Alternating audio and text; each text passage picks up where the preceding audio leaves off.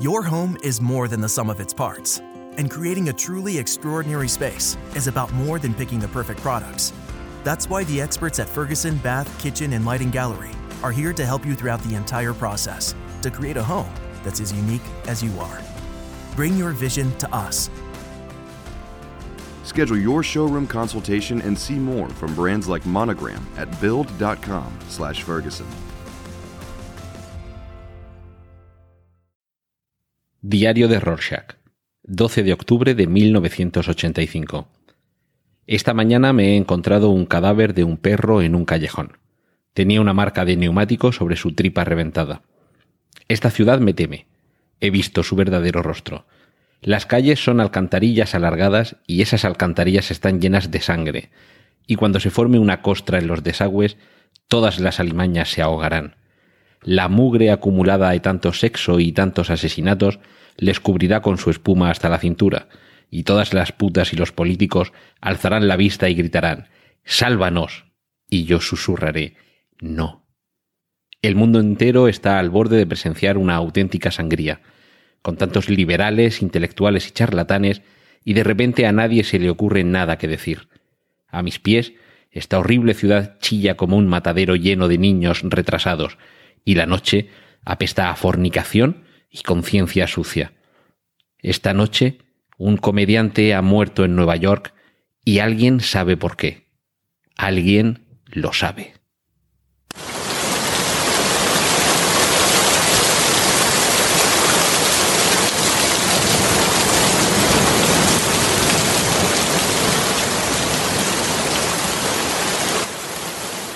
¿Quién vigila a los vigilantes?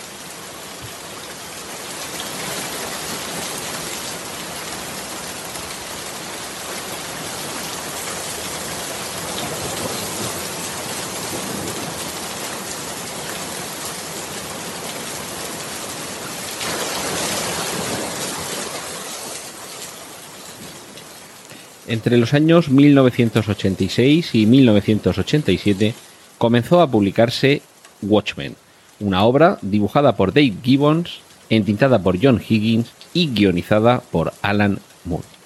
Watchmen supuso una auténtica revolución en el mundo del cómic, básicamente porque se dedicaba a darle la vuelta como un guante o como un calcetín sucio a todo lo que hasta ese momento conocíamos en torno a los superhéroes en la metarealidad de Watchmen, a partir de los años 40 y 60, existían en Estados Unidos superhéroes, aunque quizá el término super es demasiado gratuito, quizá es demasiado generoso, porque lo cierto es que realmente no era gente con superpoderes. Lo que estamos hablando es de gente que se disfrazaba, que trataba de combatir el crimen y que en algunos casos de forma ridícula terminaban muriendo. Pero el tiempo avanza y hay un momento en el que sí que aparece realmente el primer superhéroe. Alguien dotado de unos poderes extraordinarios y que algunos incluso piensan que eh, se puede malinterpretar la frase de uno de los personajes que hablan sobre él, sobre, eh, sobre este nuevo, eh, nuestra nueva criatura, pensando que se trata de Dios. Y no, la frase realmente no dice que si Dios existe, sino que dice que si Dios existiera en condicional, sería americano y que si eso le hace a usted tener temor, en este caso temor de Dios, es perfectamente natural. La iconografía de Watchmen nos remite a ese muñeco del smiley con fondo amarillo, con una sonrisa dibujada con dos ojillos y, una boca curva, manchado en su parte, la parte superior de su ojo derecho con una gota de sangre. Así es como comienza Watchmen, con un asesinato, con la sangre de ese comediante que Rorschach cuenta en su diario que ha muerto, y es el hilo del que comenzamos a conocer el ovillo al descubrir que no es el único y no es el primero de los antiguos superhéroes que están empezando a ser asesinados.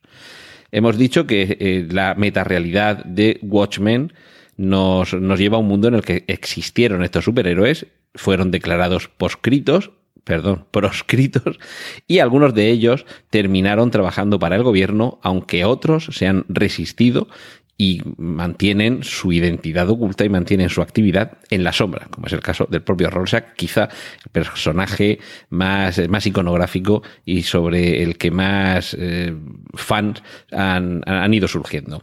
La cuestión es que eh, la ambientación de Watchmen nos lleva a un año 1985, el año previo al año en el que se publicó el cómic, en el que el, presidente de Estados Unidos continúa siendo Richard Nixon. ¿Y esto por qué?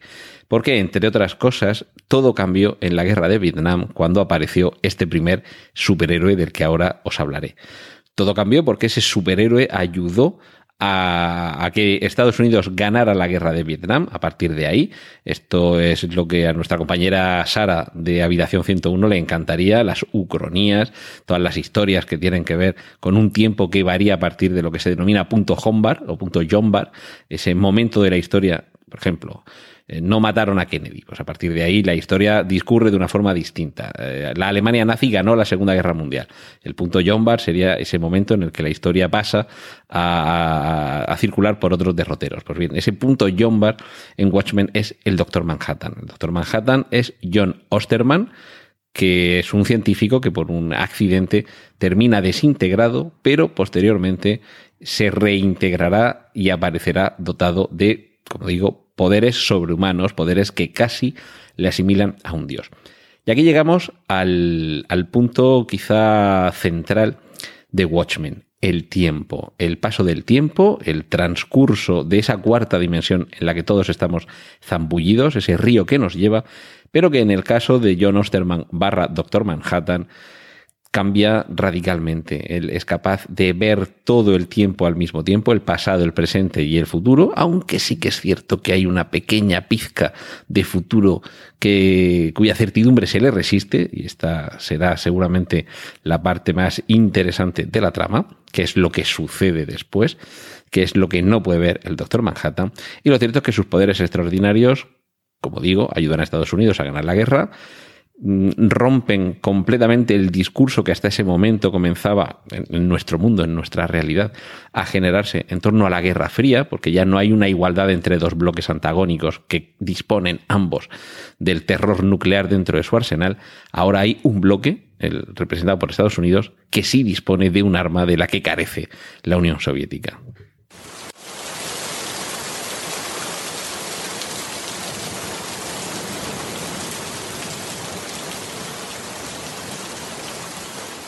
Sentadas estas eh, premisas iniciales, podemos eh, empezar a dar algunas pistas sobre qué es lo que va a suceder próximamente. La semana que viene, la cadena HBO, o la plataforma de streaming, mejor dicho, HBO, va a estrenar la serie Watchmen.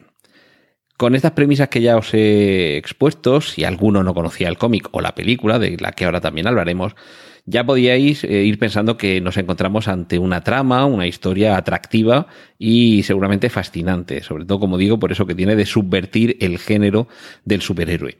Llega precisamente esta, esta serie de televisión en un momento casi tan paradigmático como cuando lo hizo la serie original de cómics era, eh, ya digo, a mediados de los años 80, cuando tras esas evoluciones de las edades de oro, plata y bronce de los años 60, eh, 70 y, ya comenzaba en los años 80 a variar eh, lo que entendíamos por cómic, incluso con la aparición de nuevos formatos de publicación, el formato Prestige, el formato serie limitada, como es esta, como es Watchmen, que son solamente 12 ejemplares en su en su colección original, aunque posteriormente y, de manera muy reciente, hace pocos años, han comenzado a hacerse precuelas, secuelas y demás.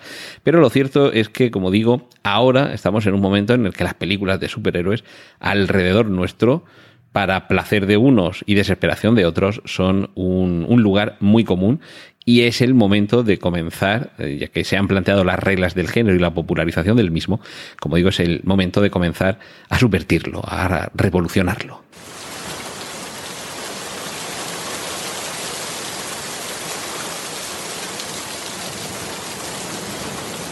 Y la forma de subvertirlo, la forma de revolucionarlo es simplemente planteando una historia en la que se nos permita ver esas miserias de los superhéroes, más allá de las proezas que son capaces de conseguir.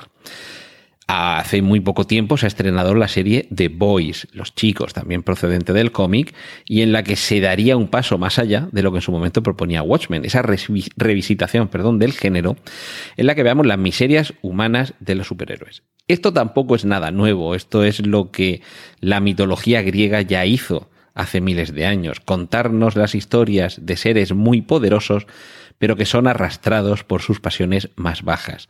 En este caso, además, es que Watchmen precisamente nos lleva a personas que quieren ser superhéroes, pero realmente carecen de poderes. No, no pueden trepar los muros, no tienen una mutación genética que les permita lanzar eh, rayos poderosos por los ojos, no son capaces de mover eh, materiales u objetos a distancia y no controlan a distancia los metales, ni pueden leer las mentes, ni pueden volar. Es gente vestida que hace cosas. Por contraposición, el Doctor Manhattan sí que es capaz de hacer cualquier cosa que pase por la imaginación. Y en el, en el escenario en el que se nos plantea todo esto hay una serie de personajes con distintos conflictos endógenos y exógenos, conflictos consigo mismos y eh, conflictos con el exterior y en gran medida con sus propios compañeros de aventuras o excompañeros de aventuras. Y ahí es donde comienza a operar esa trama en la que se va eh, descubriendo que hay una serie de muertes, de asesinatos, mejor dicho, de estos, bueno, hay las dos cosas, hay muertes y hay asesinatos, y todo esto nos va a conducir a un punto en el que descubriremos, mm, aviso ya que aquí va a haber spoilers por doquier, como dice Natán García, porque el cómic es del año 85 y la película, que de la película también hablaremos, se estrenó en el año 2009, es decir, que tiempo habéis tenido, como eso del, escondite, quien no se haya escondido tiempo ha tenido, pues quien no lo haya leído tiempo ha tenido.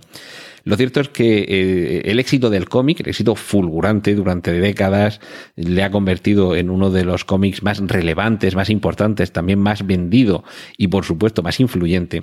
Eh, esto promovió el que durante lustros se quisiera hacer una adaptación al cine que se consideraba imposible. Básicamente, por dos cuestiones. Limitaciones en cuanto a tecnología de efectos digitales, eh, perdón, de efectos especiales. No existían aún los efectos digitales tal y como los entendemos ahora, por supuesto. Y, y además todavía no se había dado con la clave de encerrar en dos o tres horas la historia que encierran estos 12 cómics. Era un poco esas adaptaciones imposibles. Hasta que alguien mm, decidió, y creo que, con bastante éxito, que sí, que se podía hacer, que ya la tecnología, los efectos especiales, eh, tanto digitales como prácticos, ya permitían llevarlo a la pantalla de forma creíble. Y además, con, con bastante habilidad, hay que decirlo, Alex C. y David Hayter consiguieron concentrar todo lo que se nos contaba en 12 cómics en los 162 minutos de la edición original de la película Watchmen, casi tres horas que se superaron con la edición del director y que se superaron amplísimamente con la llamada Ultimate Cut que nos lleva a 215 minutos de duración. Mi, recomendación, porque... Your home is more than the sum of its parts, and creating a truly extraordinary space is about more than picking the perfect products. That's why the experts at Ferguson Bath, Kitchen, and Lighting Gallery are here to help you throughout the entire process to create a home that's as unique as you are. Bring your vision to us. Schedule your showroom consultation and see more from brands like DXV at build.com/ferguson. A lo largo de las próximas semanas quiero acompañaros en esta visita que vamos a hacer al mundo de Watchmen es que si hasta ahora no conocíais ni el cómic ni la película, los disfrutéis en este orden. Primero leed el cómic y después ved la película. Y evidentemente, posteriormente, lo que tenéis que hacer es ver la serie de HBO, porque cada semana después de cada capítulo yo os voy a acompañar aquí, en, este podcast, en Vigilantes, para comentaros ese capítulo.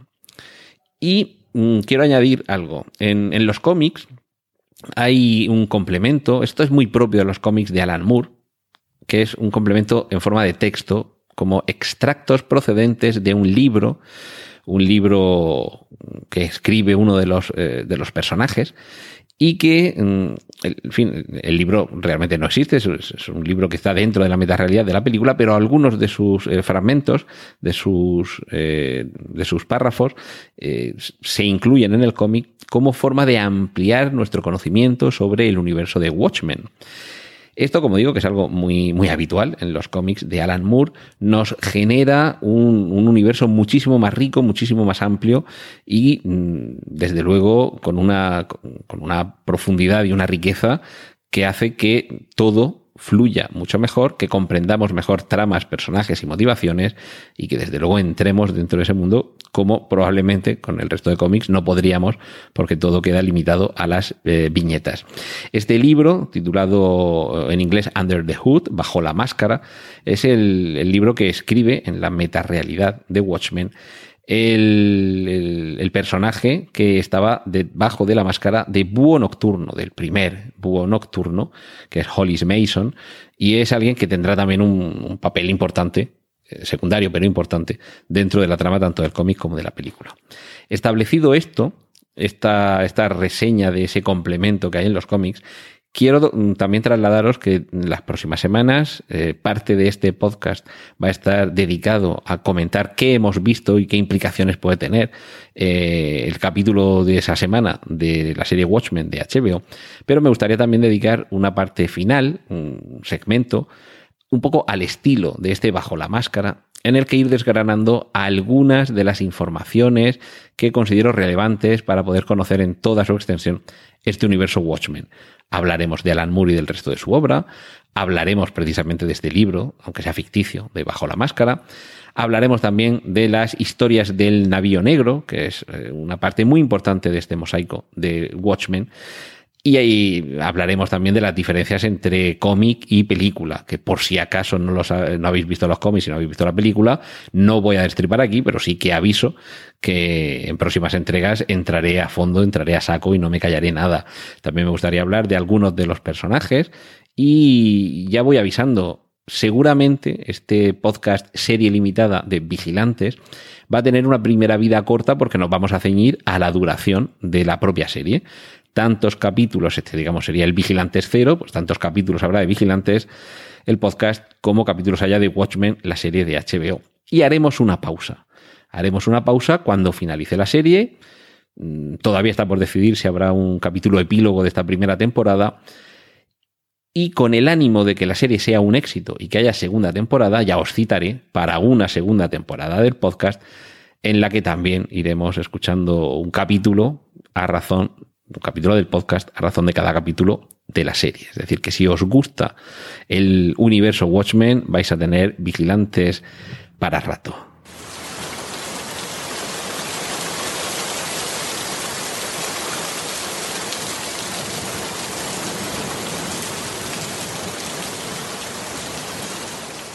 Y no me gustaría despedirme sin hacer esta pequeña sección final en este primer podcast de presentación.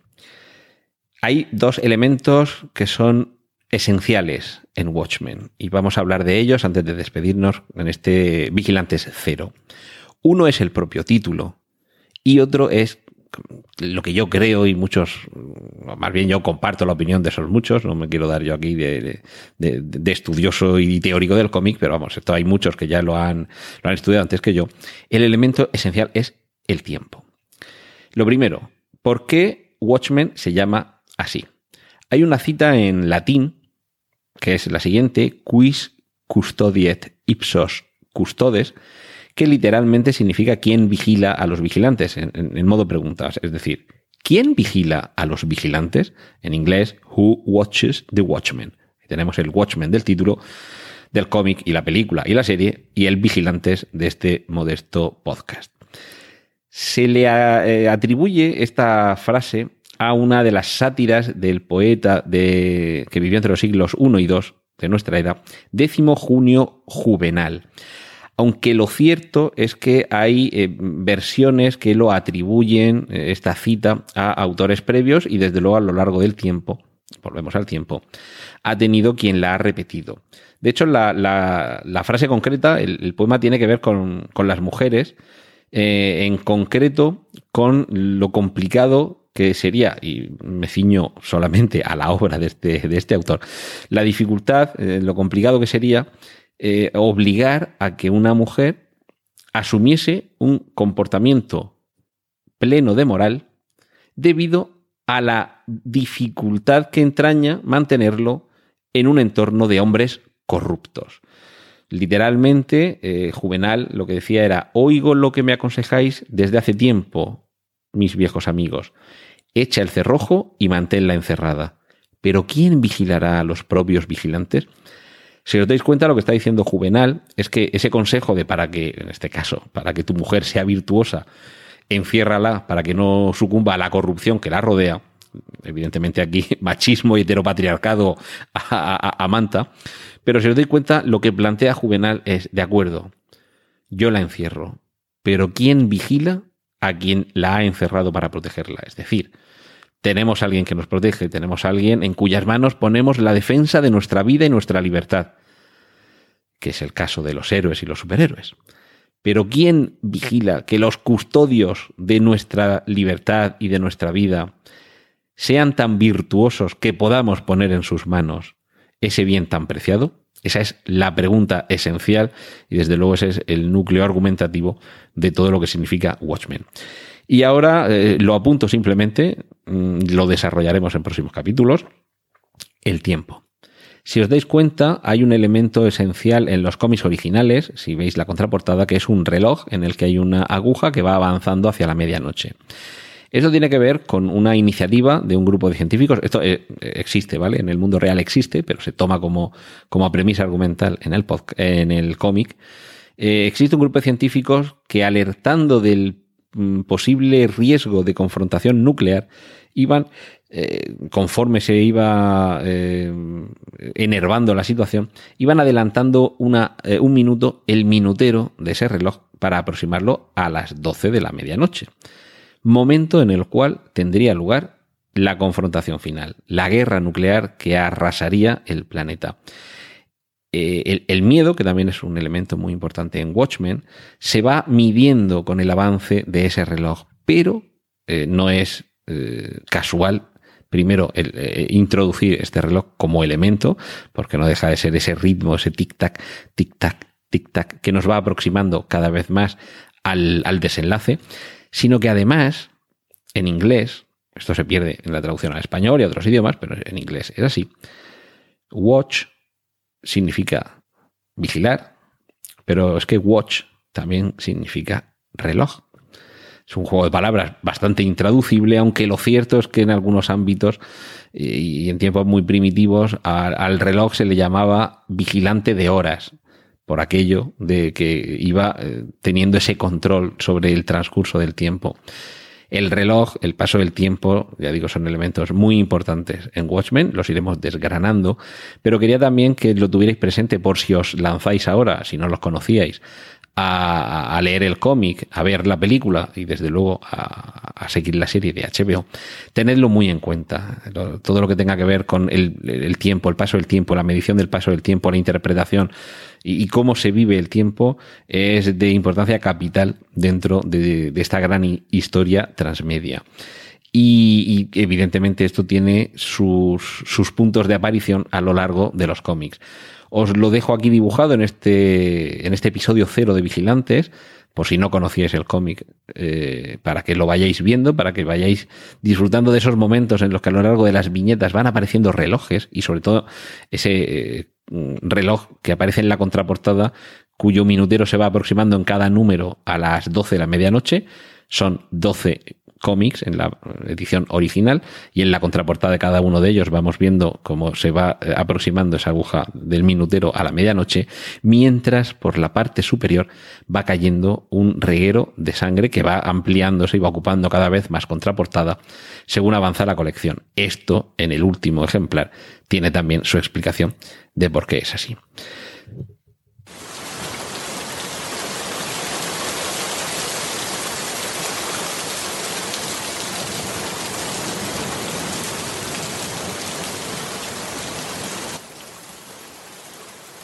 Y de momento esto va a ser todo en este Vigilantes episodio 0 o capítulo 0.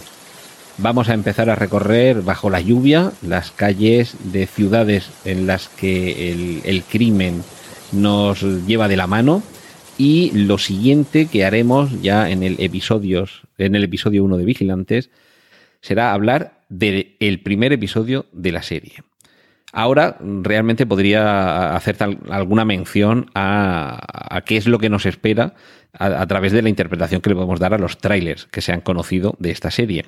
Pero como me imagino que si estáis siguiendo esto ya tenéis cierto interés y es probable que también los hayáis visto, os invito a que los veáis. Como digo, si conocíais eh, todo este universo, vamos a ir descubriendo la nueva cara de Watchmen mm, juntos, de la mano bajo la lluvia. Y si no lo conocíais, seguramente os va a sorprender todavía más lo que encontréis en esos trailers. No quiero tampoco ahora en este episodio cero hacer demasiado spoiler, pero por lo que parece esto no es una continuación inmediata de lo que sucede en el, en el cómic, ni en la película. Parece que se descarta, parece que se descarta el, el, giro del desenlace final de la película y se apuesta por el del cómic, pero esto es un, un parece y un ya lo veremos. Y, y, lo único es que han pasado bastantes años, han pasado bastantes años desde los acontecimientos de Watchmen y será ya la próxima semana cuando ese reloj se aproxime a la medianoche con una nueva entrega de Vigilantes. Un saludo de Antonio Rentero y os espero.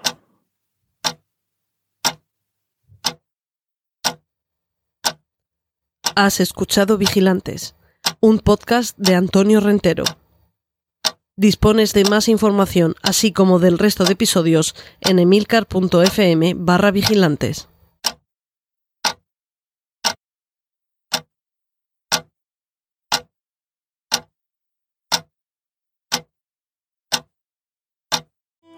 Your home is more than the sum of its parts, and creating a truly extraordinary space is about more than picking the perfect products. That's why the experts at Ferguson Bath, Kitchen, and Lighting Gallery are here to help you throughout the entire process to create a home that's as unique as you are. Bring your vision to us. Schedule your showroom consultation and see more from brands like DXV at build.com/ferguson.